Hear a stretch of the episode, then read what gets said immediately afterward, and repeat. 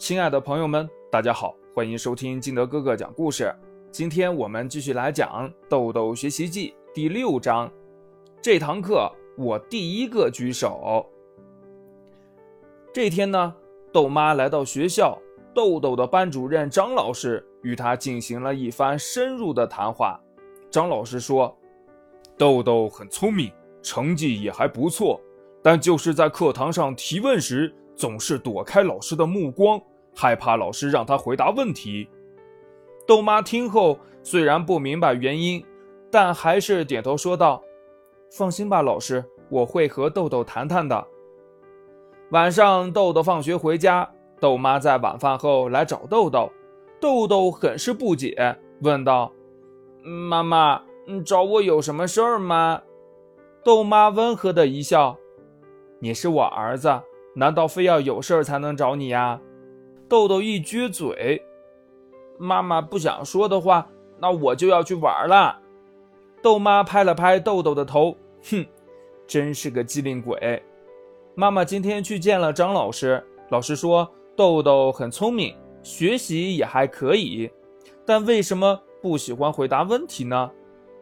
豆豆听后低下头说道：“我不想回答问题，是因为老师提问。”我会紧张，豆妈抬起儿子的头说道：“在妈妈的心中，豆豆是最棒的，声音好听，口齿清楚。答应妈妈，明天主动回答老师的问题，做个勇敢的孩子，好不好？”妈妈说的是真的吗？豆豆的眼中充满疑问。豆妈坚定的点点头。豆豆看着妈妈，用坚定的口吻说道。嗯，好的，我答应妈妈。第二天，豆豆放学回家，从脸上的神采就可以看出他的心情很好。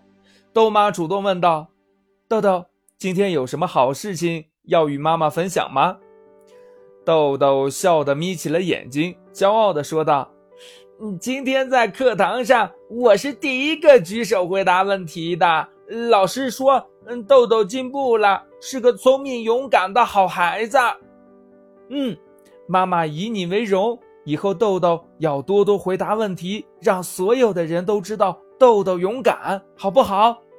豆豆大声的回答道：“好。”孩子在面对老师时，总会有一些紧张的心理啊，目光躲闪、有意避开，就是一种外在的表现。作为家长，要多观察孩子，多与老师沟通，及时了解孩子的动态。一旦发现这种情况，就要及时与孩子进行交流，给孩子信心和勇气。一，有些孩子因为性格的原因，说话声音低，在课堂上表现得很消极。作为家长，要让孩子明白，在课堂上回答问题是一种勇敢的行为。二。在面对老师的提问时，孩子的紧张表现也从另一个方面说明这个孩子缺乏自信。因此，作为家长要多对孩子进行鼓励。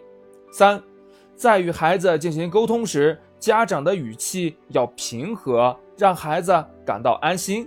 只有在温馨的环境中，孩子才能有勇气说出自己的疑惑和不解。